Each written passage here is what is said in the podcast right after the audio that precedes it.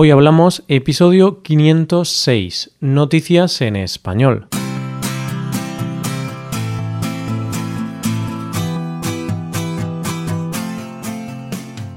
Bienvenido a Hoy Hablamos, el podcast para aprender español cada día.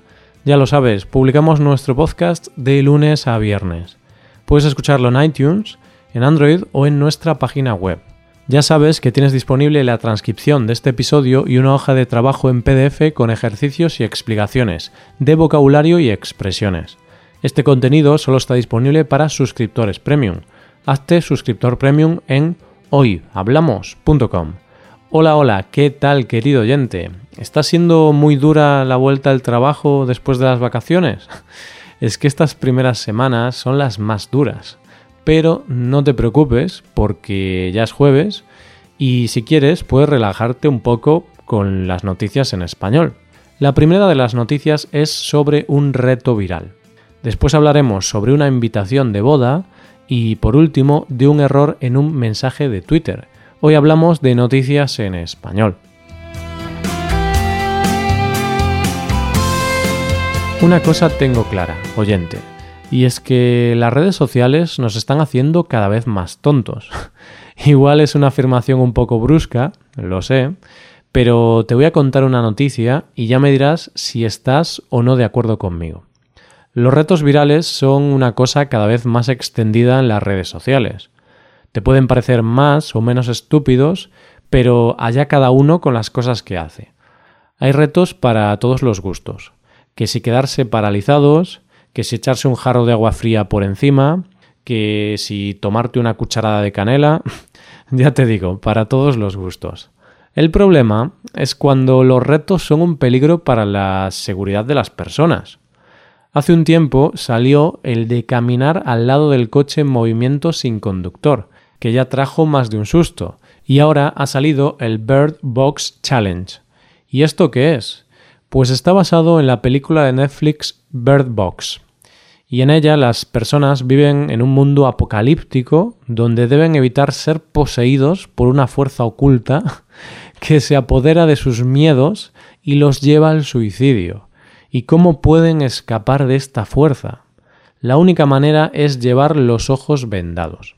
Y la protagonista huye con sus hijos en un viaje con los ojos vendados para llevarlos a una especie de santuario que es un lugar seguro. Pues bien, el reto consiste en grabarse haciendo cosas cotidianas con los ojos tapados, y la gente hace cosas como bañarse, salir a la calle, subir escaleras mecánicas e incluso conducir. Tal es el peligro de esta práctica que Netflix, que son los que han producido la película, ha tenido que lanzar un comunicado pidiendo a la gente que no haga estas cosas. el mensaje es el siguiente. No puedo creer que tenga que decirlo, pero por favor no se hagan daño con el reto Bird Box.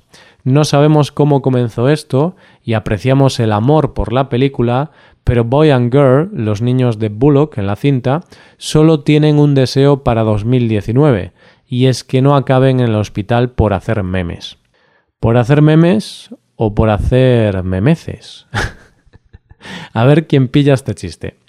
A mí la verdad es que me parece bien participar en estos retos siempre y cuando sea una cosa divertida e inofensiva. Y evidentemente cada uno es muy libre de hacer con su vida lo que quiera. Cada uno se divierte como quiere. Pero si quieres que te diga lo que pienso, no entiendo muy bien cómo se te puede ocurrir poner en peligro tu vida y la de los demás solo para hacerte viral en redes sociales. Quizá hay personas que no tienen ni dos dedos de frente.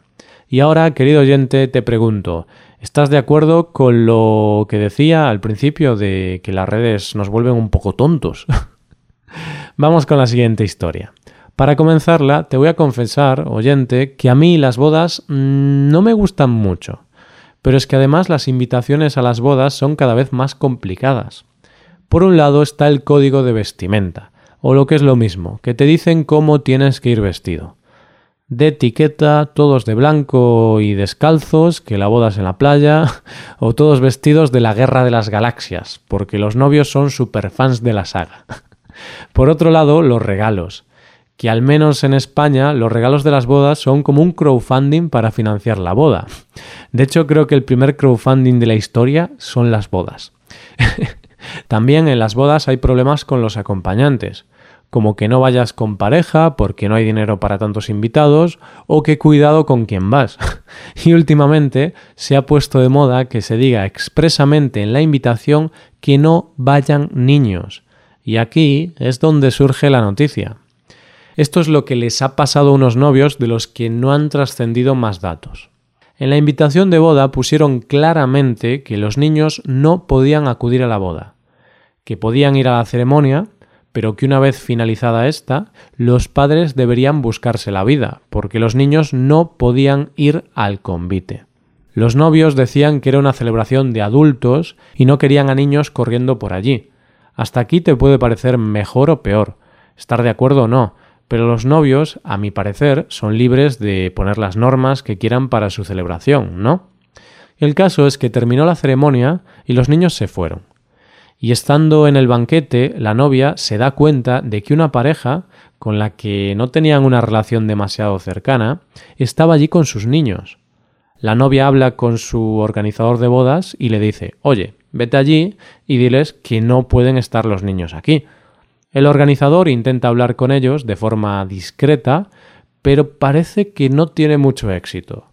La novia, que está observando la conversación desde la distancia, ve que aquello sube de tono, se acerca y les dice que los niños se tienen que ir.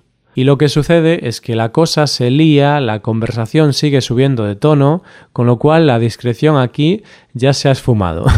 y la novia les dice que se vayan de su boda. La noticia ha saltado porque la novia ha compartido de forma anónima la historia en Internet y ha planteado la siguiente pregunta.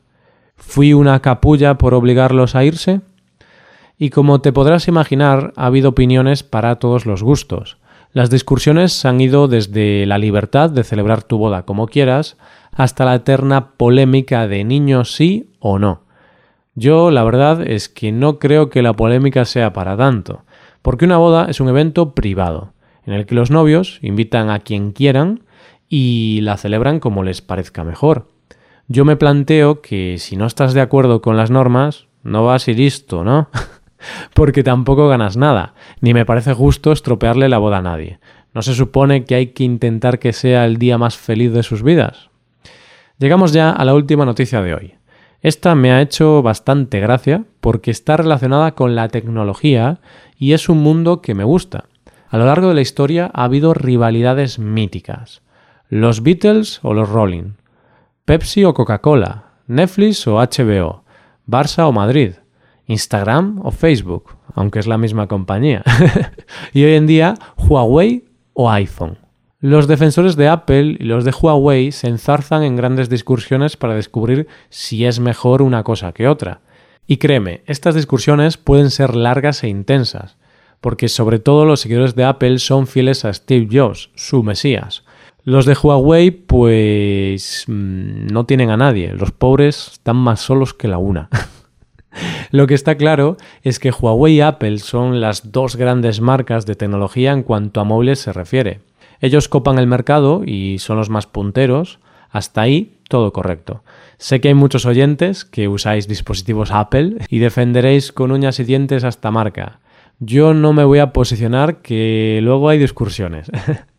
bueno, el tema es que todos sabemos que a veces subir un tweet o un mensaje a redes sociales desde nuestros móviles puede ser un poco chivato, ¿no? ¿No te ha pasado ver un mensaje que pone subido desde mi iPhone? Y es lo más normal del mundo. Este mensaje no tiene ninguna importancia, salvo que seas un trabajador de Huawei, que en ese caso la cosa se complica, y eso es lo que les ha pasado a dos trabajadores de Huawei, que subieron un tweet desde la cuenta oficial de la compañía felicitando el año y ponía vía Twitter para iPhone. Ay. Los dos trabajadores, que pertenecen al Departamento de Relaciones Públicas, han sido sancionados. A uno de ellos lo degradarán y le bajarán el sueldo, y el otro no podrá acceder a ascensos durante un año. Hombre, la verdad es que es un error grave, porque como bien dice la compañía, el descrédito para la marca ha sido importante, porque ¿quién se va a comprar un Huawei si la propia compañía utiliza a su mayor rival. y lo cierto es que un poco tontos han sido, porque aceptemos que trabajas en la marca china y tienes un iPhone, vale, pero no lo utilices para la cuenta oficial. Dice la compañía que en realidad no ha sido un error de ellos, sino de una empresa subsidiaria, Sapient. Vamos a ver cómo fueron los hechos. Huawei, al ser una compañía china, tiene que utilizar un VPN, o lo que es lo mismo, una red privada virtual, para conectarse a las redes sociales y así saltarse la censura china. Los empleados no podían conectarse desde ordenadores y claro, pensaron, hay que conectarse como sea para poder hacer la felicitación corporativa. La solución que encontraron fue conectarse con una tarjeta SIM de Hong Kong con la que sí podían conectarse a redes sociales. Y se ve que con las prisas no se dieron cuenta de que estaban utilizando un teléfono del eterno rival. Tuitearon, respiraron aliviados sin darse cuenta de que en el tweet ponía vía Twitter para iPhone. Cuando se dieron cuenta, borraron el tweet, pero claro, las redes son más rápidas que tu propia sombra y el mal ya estaba hecho. Y es que este tema va más allá, porque la rivalidad de estas dos grandes compañías se ve también como una rivalidad y una lucha entre las dos grandes potencias que pretenden dominar el mundo, Estados Unidos y China. Así que esto se ha visto como un triunfo de la potencia americana sobre la potencia china, del estilo, sí, sí, mucho móvil, pero utilizáis los nuestros. Pero bueno, lo que está claro es que estos dos pobres empleados podrán recordar este fin de año como uno de sus peores inicios de año. Y esto es todo por hoy. ¿Qué te han parecido las noticias? Puedes dejarnos tus impresiones en nuestra web. Con esto llegamos al final del episodio. Te recuerdo que en nuestra web puedes mejorar tu español de distintas maneras. Por un lado puedes hacer clases por Skype con profesores certificados y nativos de España y por otro lado puedes hacerte suscriptor premium para poder acceder a la transcripción y a una hoja de trabajo con cada episodio del podcast. Todo esto lo tienes en hoyhablamos.com. Esto es todo. Mañana volvemos con un episodio de conversación real y sin guion entre dos nativos. Lo dicho, nos vemos en el episodio de mañana. Pasa un buen día. Hasta mañana.